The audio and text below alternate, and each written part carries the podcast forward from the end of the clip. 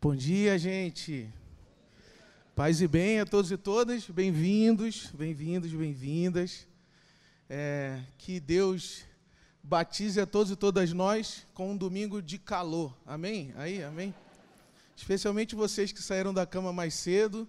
Parabéns, viu, gente? Vocês são realmente adoradores e adoradoras dispostas. Parabéns por isso. E os irmãos do batismo, hein? Meu Deus do céu.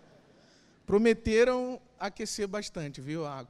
Vocês sejam batizados duplamente, tá? Com calor e com muita alegria nesse dia. Em nome de Jesus. Bom, eu queria te convidar a abrir a sua Bíblia aí, acessar a sua Bíblia, no Evangelho de Mateus, capítulo 5. Eu quero conversar brevemente com vocês, porque a gente ainda tem uma festa a fazer pelo batismo dos nossos irmãos e irmãs. Eu quero conversar com vocês sobre a direção que o nosso pastor Ed deu para a nossa reflexão de púlpito, que é pensar como Jesus revela a Deus e, ao revelar Deus, revela tudo que o ser humano pode ser. Jesus revela quem Deus é e revela tudo que o ser humano pode ser. E eu quero conversar com vocês no capítulo 5 do Evangelho de Mateus, a partir do versículo 43 em diante. Então, deixa a sua Bíblia aberta aí no, no Evangelho de Mateus, capítulo 5, e eu passo a ler do versículo 43 em diante, que diz assim: Vocês ouviram o que foi dito, ame ao seu próximo e odeie o seu inimigo. Mas eu lhes digo: amem os seus inimigos e orem por aqueles que os perseguem, para que vocês venham a ser filhos de seu Pai que está nos céus. Porque ele faz raiar o seu sol sobre maus e bons, e derrama chuva sobre justos e injustos. Se vocês amarem aqueles que os amam, que recompensa vocês receberão? Até os publicanos fazem isso. E se saudarem apenas os seus irmãos, o que estarão fazendo de incomum? Até os pagãos fazem isso. Portanto, sejam perfeitos como perfeito é o Pai celestial de vocês. Jesus querido, nós queremos te louvar e te agradecer pelo privilégio e oportunidade de estarmos aqui na sua comunidade mais uma vez. Nesse lugar de adoração, nesse lugar de louvor ao seu nome, mas também lugar de aprendizado e partilha do seu evangelho. Por isso nós pedimos agora que o Senhor nos dê a sua palavra, que o Senhor nos ilumine mais uma vez o discernimento para o seu evangelho, a partir do seu evangelho. Em seu nome mesmo oramos. Amém. Amém. Sejam perfeitos como o Pai de vocês é perfeito. Ser perfeito como?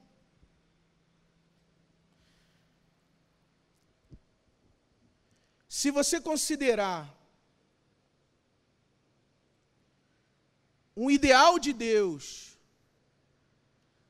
inatingível, impecável, se você pensar e imaginar Deus como aquele ideal de vida puro, santo, perfeito, e olhar para a sua própria vida, olhar para o seu coração, olhar para as suas escolhas, olhar para os seus gestos, e imaginar que o Evangelho está propondo para você uma relação de semelhança para com esse Deus, provavelmente você vai entrar num estado de pânico. Porque, como assim dos anjos?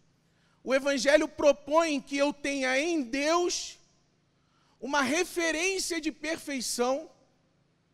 E como assim o Evangelho propõe que eu paute a minha vida, guie a minha vida no objetivo de alcançar essa referência, esse modelo. É impossível. Como é que eu vou transformar Deus em um modelo viável para mim? Como é que eu vou transformar o modo de Deus ser, agir, estar no mundo, num referencial para alguém tão precário como eu? Esse é um dilema de quem lê essa passagem. Deus parece ser um ideal inatingível. Deus habita de fato uma perfeição. Deus habita de fato uma realidade inacessível ao ser humano. Então, o que Jesus poderia estar sugerindo para a gente, como ser perfeito como Deus é perfeito? O primeiro cuidado que a gente precisa ter com uma passagem como essa é não imaginar que Jesus está desenhando Deus como um ser perfeito no limite da moralidade religiosa da sua época. Como se Jesus fosse perfeito, ou como se Deus fosse perfeito, porque ele é capaz de cumprir tudo aquilo que os desígnios religiosos da sua geração é capaz de pautar.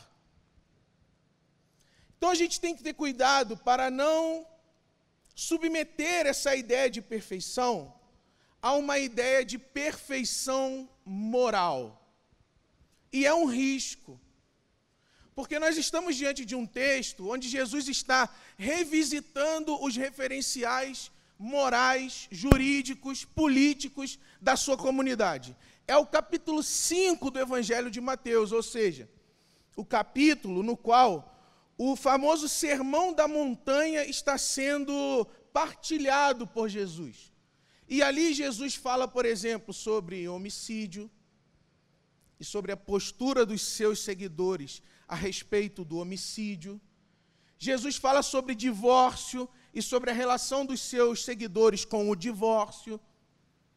Jesus fala sobre os diversos elementos da vida cotidiana do povo e sobre como os seus seguidores deveriam se relacionar com eles.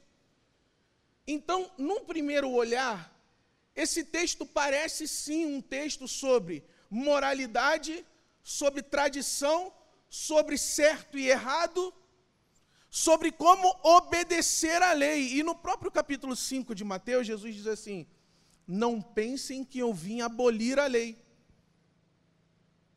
Eu não vim abolir a lei, mas eu vim dar cabo, cumprimento perfeito à lei. E aí fica parecendo um texto pesado. Será que Jesus está falando que a perfeição do discípulo tem a ver com a perfeição de obedecer à lei? Será que Jesus está falando que a perfeição do discípulo tem a ver com ele ser impecável diante das normas e regras religiosas da sua geração? Mas há um elemento que eu preciso que vocês notem nessa passagem, que é o elemento interpretativo que Jesus desenvolve ao longo desse texto.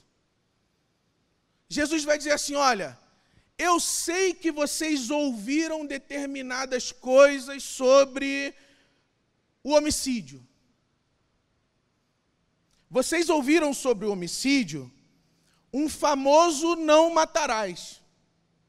Vocês ouviram sobre o adultério o famoso não adulterarás.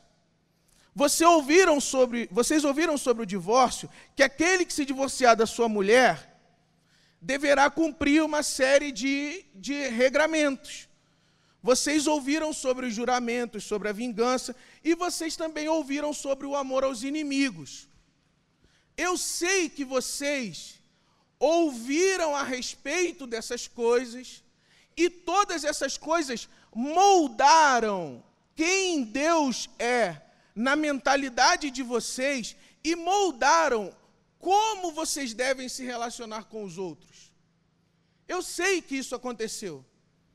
Agora Jesus adiciona, meu irmão, um detalhe a essa leitura. ele diz assim: Olha, eu sei o que vocês ouviram, eu, porém, vos digo. Eu sei que vocês ouviram, que vocês têm que amar os amigos e odiar os inimigos. Eu, porém, vos digo que amar os amigos e odiar os inimigos não é suficiente enquanto norma, enquanto regra, enquanto lei diante de Deus. O que Jesus está fazendo? Ele está exercitando a sua tarefa de interpretar e reinterpretar a tradição. Guarda isso aqui. Para que a prática dos seus seguidores esteja alinhada ao Espírito da palavra, ao espírito da tradição, ao espírito da lei, e não apenas a forma pura ou a letra da lei. Dito isso, a nossa ideia de perfeição muda. Porque nós não buscamos uma perfeição na vida que tem a ver com cumprir cegamente todos os preceitos da religião e todos os preceitos da lei. Mas nós buscamos uma perfeição na vida que tem relação com o espírito da lei que atravessa os tempos, que atravessa as sociedades, que atravessa as formas culturais da religião. A nossa perfeição está associada, então, a um princípio não objetivo, não, não, não material, não concreto, mas a um espírito que faz a gente praticar as coisas com justiça ou injustiça, com sabedoria ou sem sabedoria, com discernimento ou sem discernimento. Porque, inclusive, podem existir aqueles que cumprem muito bem a lei, são impecáveis em relação à lei, mas desconhecem o espírito do Evangelho eles pedem para que seja realizado um compliance das suas práticas. Sabe o que é compliance? Eles falam assim: olha, examine as minhas práticas e perceba o quanto eu sou impecável em relação à minha tradição. Inclusive, alguns jovens fizeram exatamente esse exercício com Jesus. Eu dou o dízimo, eu sou justo perante a lei. Mas você não entendeu que a perfeição que Deus busca e espera tem mais a ver com um coração que se expressa, se manifesta no ato de viver, do que com uma regra fria, uma espécie de burocracia religiosa. Então ele vai dizer: Olha, eu sei que vocês ouviram sobre o adultério, agora olha esse movimento, mas eu vos digo que todo aquele que no seu coração cobiçar o corpo do outro como se ele fosse um objeto, esse já cometeu o adultério. Aí a questão é, mas em relação à lei, ele adulterou literalmente? Não. Em relação à lei, ele matou literalmente? Não mas no seu coração ele produziu adultério, no seu coração ele produziu homicídio, no seu coração ele produziu inimizade. O que Jesus está fazendo? Ele está transformando aquele princípio da lei em um princípio para a subjetividade, para o coração. E qual é o princípio da lei? Manter a vida viva É por isso que conclui-se essa passagem aqui, convidando a comunidade dos seguidores à perfeição. Não como uma perfeição comportamental que eu e você realizamos diante de uma norma, diante de uma tradição, mas como um processo do nosso coração como um processo do nosso interior, da nossa subjetividade, que se manifesta em relação ao outro no amor. O sejam perfeitos como o Pai de vocês é perfeito, não é sejam perfeitos cumpridores da lei, mas é sejam perfeitos na prática do amor.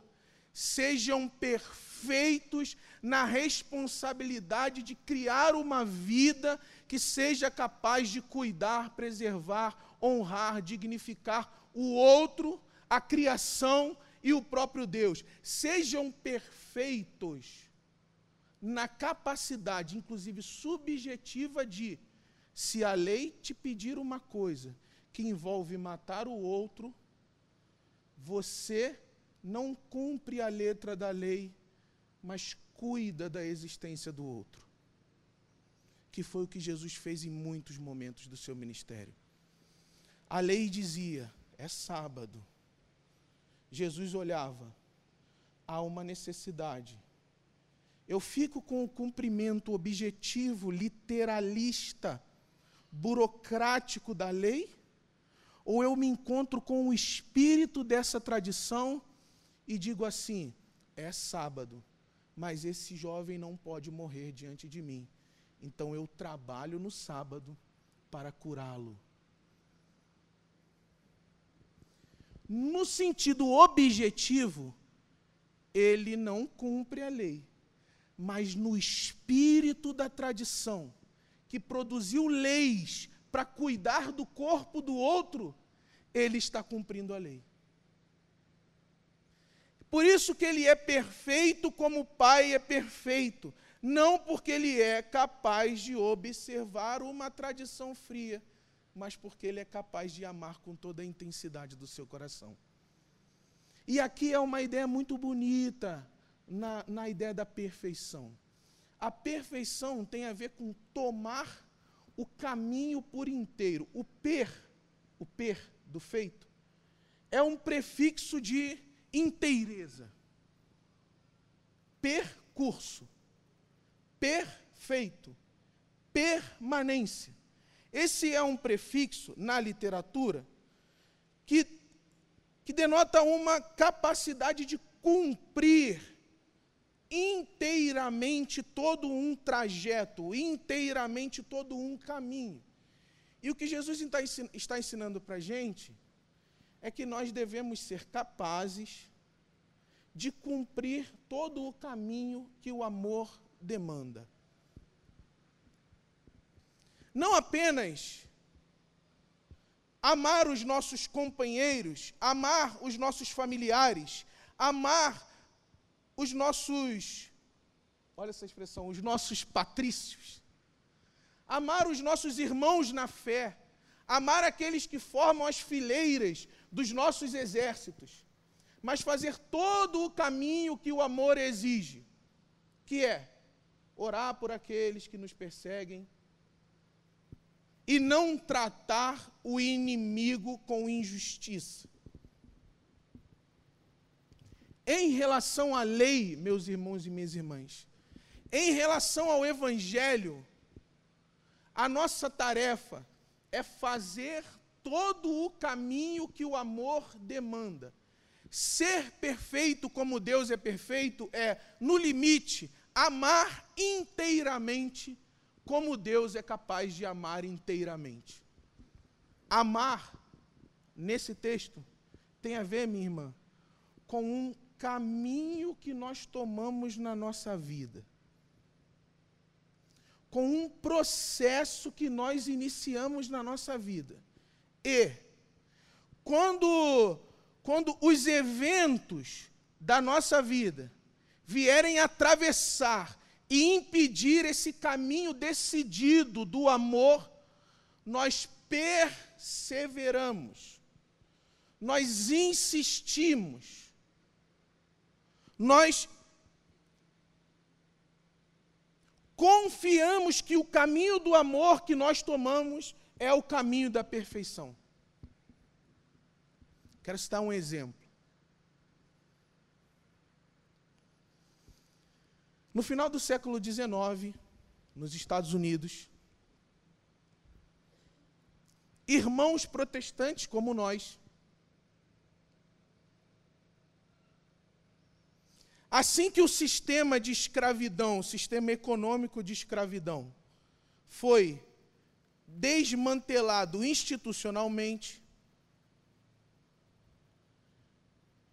eles continuaram usando o evangelho para defender, entre aspas, o direito de escravizar. Preste atenção. Irmãos e irmãs como nós, religiosos, religiosos, inclusive batistas, eu estou falando dos batistas. Eles diziam assim: olha, a escravidão não é mais um processo jurídico, não é mais um processo econômico aceitável, mas nós devemos, como religiosos, continuar utilizando as escrituras e continuar utilizando os nossos espaços religiosos para defender que a escravização é da ordem divina.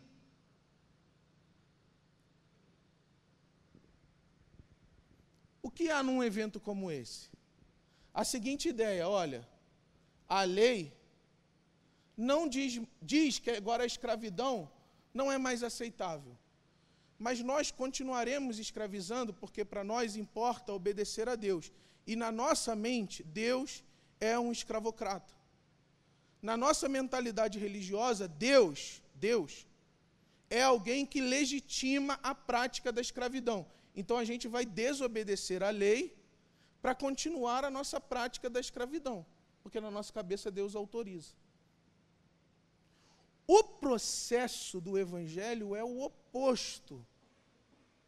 Nessa cena que eu contei para vocês, desobedece-se a lei em nome de uma fé violenta, mortífera, discriminadora. Desobedece-se a lei em nome de uma fé que trata o outro com indignidade, trata o outro como uma mercadoria, trata o corpo do outro como uma máquina produtiva. No Evangelho de Jesus, é quando a lei manda a gente tratar o outro com indiferença, que a gente desobedece a lei em nome do amor à dignidade do outro, em nome do amor à santidade do outro, em nome do amor à singularidade do outro. É quando a lei manda a gente fazer algo que não provém e não resulta em amor, que a gente se compromete com o outro e não com a letra da lei. Historicamente, pessoas religiosas como nós sabem relativizar a lei quando é para defender a moral de um determinado grupo. E não sabem, não sabem relativizar a lei quando é a hora de defender a dignidade do outro. No momento de defender a dignidade do outro, a gente evoca a lei e diz: é o que a lei diz. Entende? E no momento de defender a integridade da nossa coletividade ou da nossa tradição, a gente diz assim: não, importa mais obedecer a Deus do que aos homens. Um exemplo, um outro exemplo dos anjos. O exemplo da época da pandemia. Quando as tradições religiosas reivindicaram o espaço para não cumprir as medidas sanitárias em razão da liberdade religiosa. Lembram disso? O, qual, é o, qual, é o, qual é a discussão que está presente ali? Qual é o limite da lei e qual é o limite da minha fé? Eu me torno perfeito ao obedecer o limite da lei e ao me comportar decentemente segundo a moralidade do meu grupo, ou eu me torno perfeito sendo capaz de amar inclusive aqueles que a lei me permite matar. Veja só. Inimigo é aquele que pode ser morto por mim numa cena de guerra, legalmente. Jesus está dizendo: olhe para aquele que legalmente pode sofrer os impactos da lei, ame-o. é uma inversão radical na lógica do que é certo e do que é errado. Certo e o errado tem a ver com a tradição legal, moral de uma determinada comunidade. Certo e errado para Jesus tem a ver com aquilo que a gente faz que preserva ou não a integridade, a dignidade, a santidade do outro, porque foi inclusive para esse processo de preservação da integridade, da santidade, da dignidade do outro que as leis foram produzidas na tradição de Israel. Então, se você, meu irmão e minha irmã,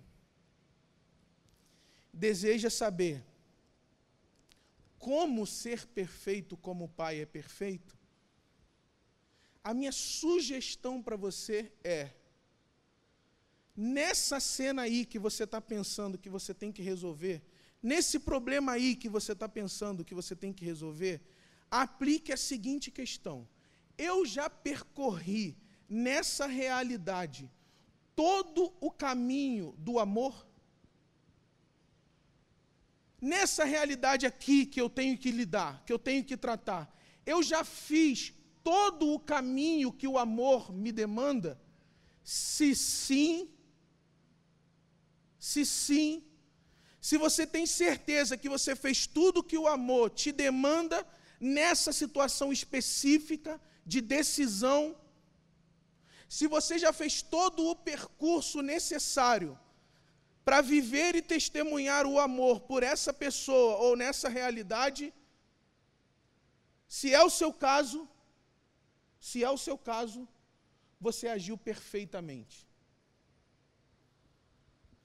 Agora, se você tem um desafio a resolver, e você só tem agido de maneira literalista, moralista, policialesca, judicial, você só tem agido na letra da verdade e não no espírito da verdade, experimente amar mais um passo.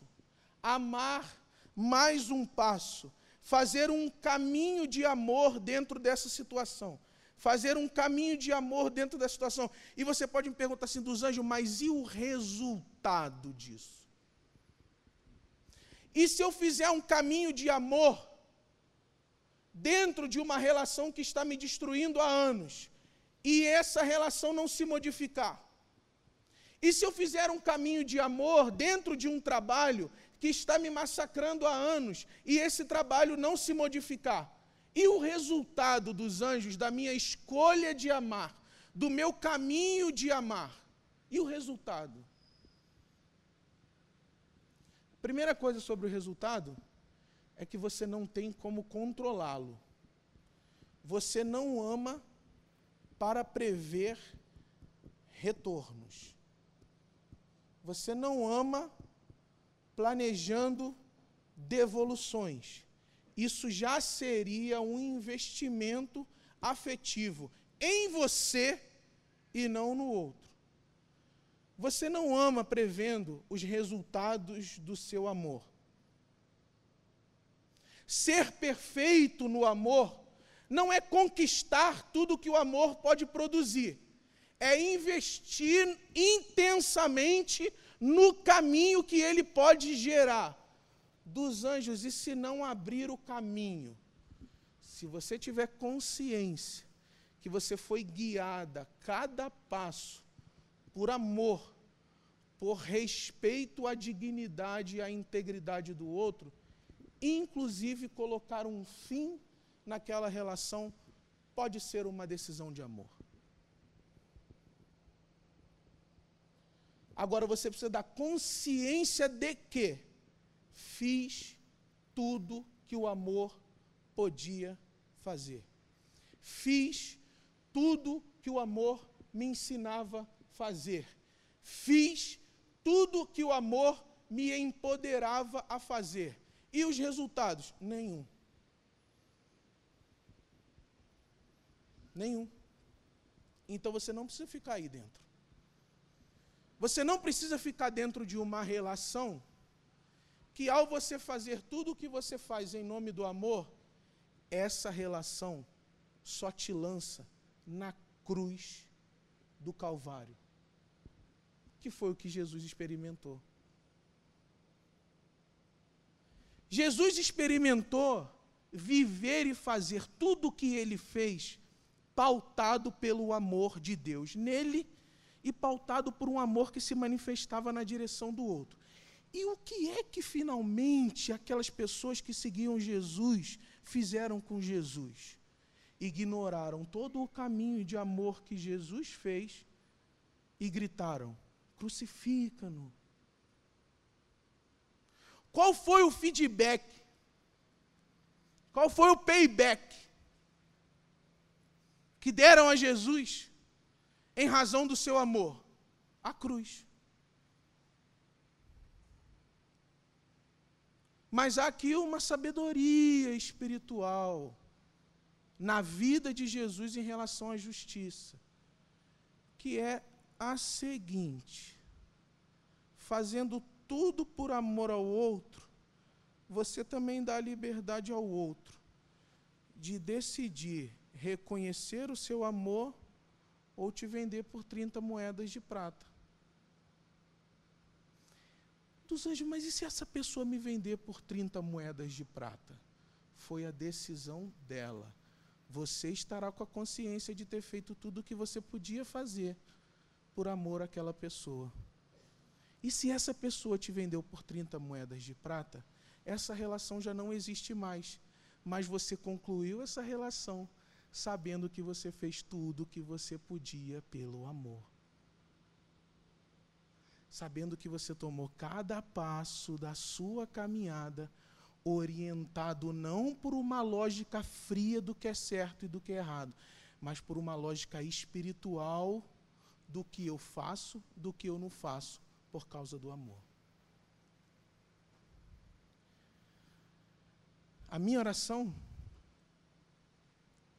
é que você desfrute dessa consciência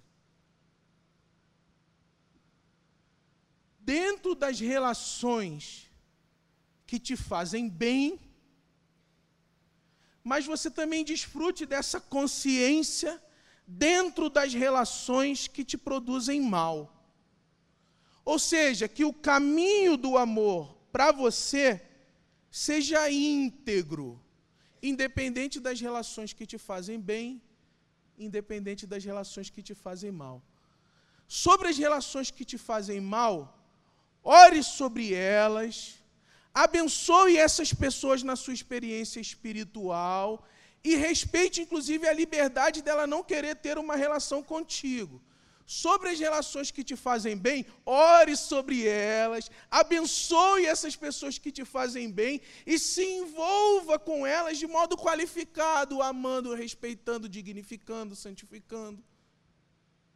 Ou seja, o seu caminho é prioritariamente o caminho do amor, que toma forma em relações de justiça, de bondade, de misericórdia, de graça, e toma forma, às vezes, em conflitos, em aflições, em angústias.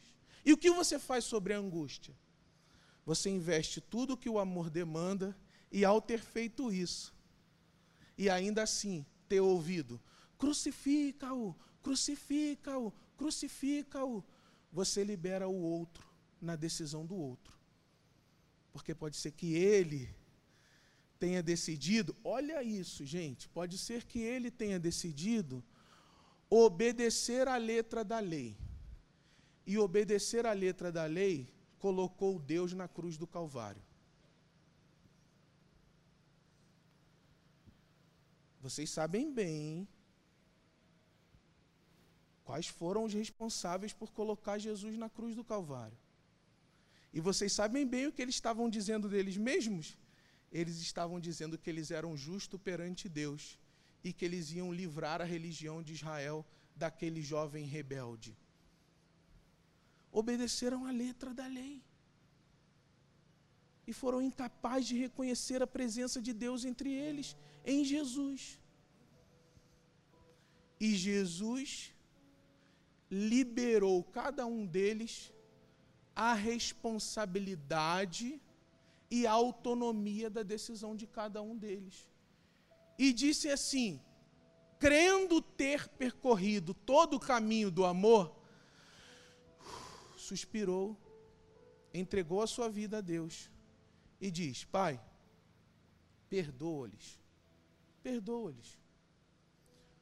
Ponto importantíssimo: perdoar alguém, perdoar um outro, não significa manter-se na relação violenta com o outro mas perdoar o outro significa dizer para você mesmo e dizer para o outro que todo o caminho do amor foi tentado, foi investido. E qual é o final do caminho do amor? Perdão e liberdade.